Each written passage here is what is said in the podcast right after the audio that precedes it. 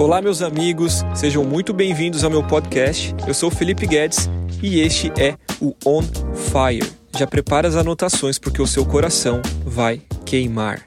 Olha só, quero compartilhar algo para o seu coração que vai trazer muita luz sobre a sua vida. Esse é o On Fire. São shots de palavras que eu tenho certeza que vão te abençoar muito. Presta atenção no que eu vou falar para você. Tem coisas que Deus não vai fazer por você. Eu e você não podemos nos esconder no fato de que Deus é soberano e sabe de todas as coisas e colocar nas costas de Deus responsabilidades que é minha e sua. Eu estava lendo um texto e falou muito no meu coração. Eu quero compartilhar com você. Está lá em Números, no capítulo 11, a partir do versículo 7. Para quem conhece a história, sabe que lá em Números é o povo de Israel atravessando o deserto para a terra prometida. E durante aquela temporada de travessia, eles conheceriam Deus da forma que eles nunca haviam conhecido. E a Bíblia diz que uma das formas que eles se alimentavam era através de algo sobrenatural que vinha do céu chamado maná. Não sei se você sabe, mas o maná não era um pão. O maná era como uma semente que caía do céu. E lá em Números, no capítulo 11, no versículo 7, olha que poderoso o que, que o texto bíblico diz. O maná era como semente de coentro e tinha aparência de resina. Às vezes a vida inteira você lê o texto e pensava que maná era o pão que caía do céu. Mas não, maná era uma semente, era como se fosse uma semente de coentro. O povo saía recolhendo o maná nas redondezas e o moía num moinho manual ou socavam num pilão. Depois cozinhava o maná e com ele fazia bolo. Olha o que está falando aqui o texto: que não era pão que caía do céu, não era bolo que caía do céu, mas havia um recurso do céu caindo, havia um recurso de Deus chegando ao povo. O texto diz que eles faziam bolos. Tinha gosto de bolo amassado com azeite de oliva. Quando o orvalho caía sobre o acampamento à noite, também caía o maná. Olha o que, que eles faziam: eles precisavam recolher o maná, eles precisavam socar o maná em moinhos, eles precisavam preparar o pão do maná. O que, que eu estou querendo dizer com isso? Que existem coisas na minha vida e na sua vida que Deus não vai fazer por nós, eu e você vamos ter que ir colher, amassar e assar. Você parar para entender a narrativa bíblica, você vai ver que Deus ele está sempre convidando o homem a participar daquilo que ele está fazendo. Olha a história de Noé, por exemplo. Deus providenciou a madeira, mas quem que construiu a arca, meus amigos? Outro exemplo é Davi. Davi está na frente de Golias e quem que vai tacar a pedra em Golias? Não é Deus. Deus ele vai dar a capacidade, mas Deus não iria derrubar o gigante. Deus deu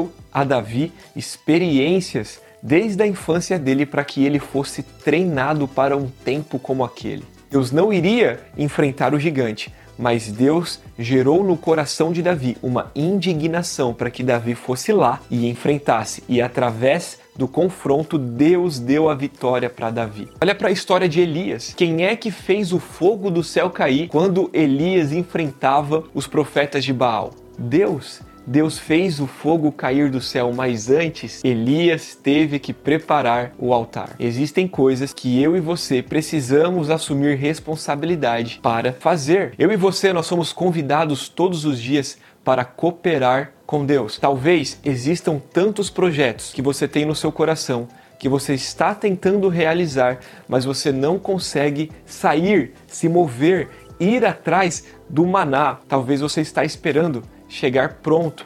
Mas eu quero dizer para você que Deus ele já deu os recursos necessários que você precisa para fluir nessa temporada na sua vida. O nosso Deus ele é um Deus criativo e eu oro para que ele te dê criatividade, porque criatividade nem sempre é fazer algo novo. Muitas vezes criatividade é fazer o melhor com aquilo que Deus já te entregou. Muitas vezes eu e você queremos colocar a culpa daquilo que não está acontecendo na nossa vida em Deus.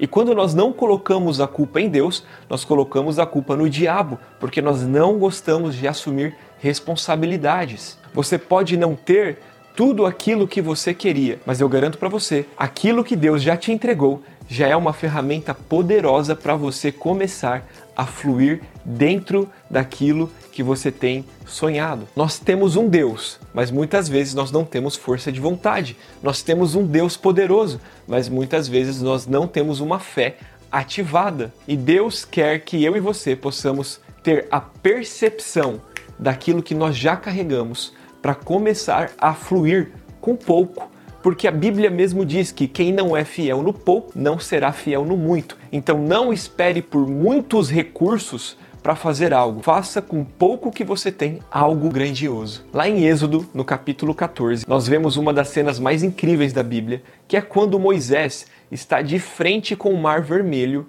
para atravessar para o deserto e o povo de Israel está com ele e eles avistam Faraó e os seus soldados correndo atrás deles. O que o povo de Israel não conseguia entender é que Deus já estava trabalhando na história deles. Era só questão de tempo para eles não serem mais escravos, mas mesmo assim, eles preferiram olhar para aquilo que estava acontecendo e murmurar e reclamar. E murmuração é uma praga. Eles estão debaixo desse cenário de pressão e aí eles vão olhar para Moisés e vão começar a pressionar Moisés. Eles começam a dizer para Moisés: Moisés, será que não tinha sepultura para a gente morrer lá no Egito? Moisés, o que, que você está fazendo com a nossa vida? Era muito melhor ter ficado no Egito. Você entende? Deus havia criado um projeto, um plano de liberdade, mas porque eles não conseguiam enxergar, eles começaram a preferir o lugar da onde Deus os livrou. Eu oro para que você não deixe com que a sua realidade embace a sua visão em direção àquilo que Deus já está fazendo. Você está em processo de travessia. E eles começaram a gritar. Eles começaram a pressionar Moisés. E olha o que, que o texto bíblico diz. Êxodo 14, versículo 13. Moisés respondeu ao povo: Não tenham medo, fiquem firmes e vejam o livramento que o Senhor trará hoje porque vocês nunca mais verão os egípcios que hoje vêm. O Senhor lutará por vocês, tão somente acalme-se. Então Moisés ele traz uma palavra de conforto para o povo. Ele diz: Olha, o nosso Deus irá guerrear por nós. Mas olha que poderoso no versículo 15. Disse então o Senhor a Moisés. Então Deus olha para Moisés, ele pergunta o seguinte para Moisés: Por que você está clamando a mim? Diga aos israelitas que sigam avante, que marchem. E aí no versículo 16 ele diz: Erga sua vara e estenda a mão sobre o mar, e as águas se dividirão para que os israelitas atravessem o mar em terra seca. Meu, cara, olha o que, que Deus está dizendo. Moisés, por que, que você está orando, sendo que eu já coloquei em suas mãos um cajado? Eu não vou descer, eu não vou tocar no mar, eu não vou fazer aquilo que você pode fazer, mas eu já liberei do céu uma ordem para que o mar se abra mas é através daquilo que você já está carregando que você vai atravessar por outro lado. Existem estradas que Deus quer abrir diante de você, existem caminhos que Deus quer abrir diante de você e Ele já te deu os recursos necessários. Não espere Deus fazer aquilo que só você pode fazer. Você pode perguntar para mim, mas Felipe, Deus não está no controle de tudo? E é nisso que eu e você confundimos estar no controle de todas as coisas, soberania, com fazer aquilo que eu e você fomos chamados para fazer. Você realmente acha que se Deus estivesse no controle de todas as coisas na sua vida, a sua vida estaria desse jeito? Deus ele é soberano, ele é perfeito. Se ele estivesse no controle de todas as suas decisões, você acha que você erraria? Você acha que você cometeria pecados? Você acha que você procrastinaria? Então nós precisamos refletir sobre isso. Deus, ele é soberano e emite decretos sobre a terra. Então para de se esconder atrás de um argumento de que Deus vai fazer aquilo que eu posso fazer. Não, você precisa marchar. Você precisa ir atrás do maná, você precisa moer, você precisa fazer o pão, você precisa fazer o bolo, você precisa atravessar o mar. Deus não vai fazer por você aquilo que você pode fazer. Eu espero que essa palavra faça sentido para você e que você ore para que o Espírito Santo conduza você para dentro do projeto de Deus. Existem coisas que Deus está fazendo na terra e ele quer que você participe. Diga isso para Deus. Aqueles que são nascidos do Espírito são soprados pelo Espírito. Então busque discernimento, olhe para aquilo que você já carrega hoje e não use isso como uma desculpa para não fazer. Compartilhe esse vídeo com o máximo de pessoas possíveis. Deixe aqui o seu like, me responde aqui nos comentários. Você acredita que existem coisas que eu e você fomos chamados para fazer e que Deus ele não vai fazer por nós? Eu quero ler a sua opinião. Me siga nas redes sociais, lá no Instagram @feguedes.ofc. Deus te abençoe. Beijo no seu coração e vamos Bom, se você chegou até aqui, eu espero que essa palavra tenha feito sentido para você. E se fez, eu quero te pedir um favor. Compartilhe esse áudio com o máximo de pessoas que você puder. Compartilhe no grupo de WhatsApp, nas suas redes sociais. Me marca lá no Instagram, feguedes.ofc. Eu vou ter a maior alegria em conversar com você por lá. Que Deus te abençoe e que eu e você possamos cada vez mais queimar por Jesus.